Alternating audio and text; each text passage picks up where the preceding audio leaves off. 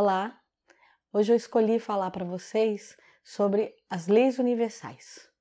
Quem são elas? Por que, que elas existem? Qual é a importância? Então, é um conjunto de leis que foram criadas para manter a harmonia no universo. Essas leis são leis que elas regem tanto os espíritos encarnados quanto os desencarnados. Assim mantém a ordem. Existem sete leis: a lei do livre-arbítrio, a lei da ação e reação, a lei da renovação ou influência, a lei da hierarquia, a lei da reencarnação, do auto-julgamento e do amor.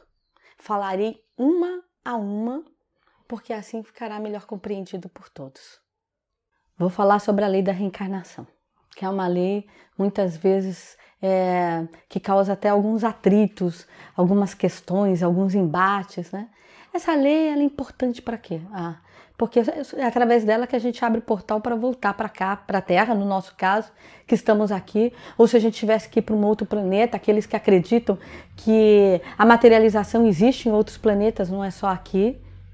É a lei que ela fala da, da segunda chance, segunda chance no sentido de continuidade é para falar que se você não conseguiu completar uma etapa, ou se você não fez aquela etapa direito e você quer voltar e você quer consertar, você ganhou esse direito, é, esse, é essa lei que abre esse portal.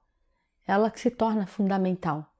Então, a lei da reencarnação, é, a gente não só usa ela para reencarnar na Terra, como para voltar todos os dias quando a gente dorme.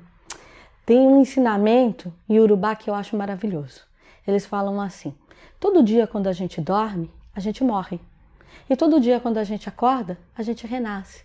Então a gente renasce o tempo inteiro na vida.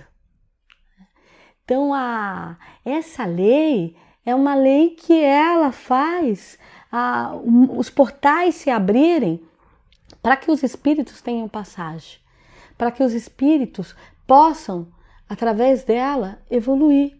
E o que, que é uma evolução? Ah, é virar um santo? É chegar a um orixá? Não. A evolução é o dia que você tiver o, seu conjunto completo. É o dia que você se sentir um todo.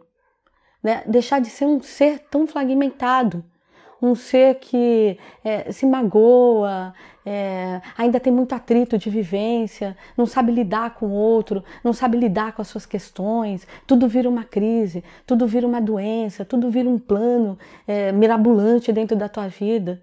Então, a evolução, é, o sentido da evolução é o sentido da gente se sentir um conjunto completo.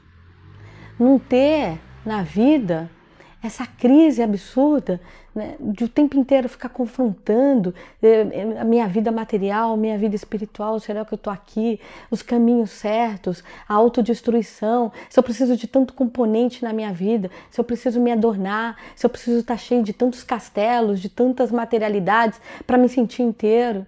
É hora que você sentir que você sozinho se basta. É você olhar e ter prazer aquilo, pelo aquilo que você está vendo. Né? Se namorar é sentir o amor pleno. Isso é evolução. Evolução não é ascender para virar um espírito de luz. Ah, vou virar Deus, vou virar sei lá o quê.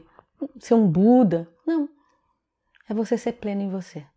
E essa plenitude e essas oportunidades de todo dia recomeçar, todo dia renascer, é graças a essa lei da reencarnação. Então, renasça a cada dia um ser mais inteiro. Muito axé.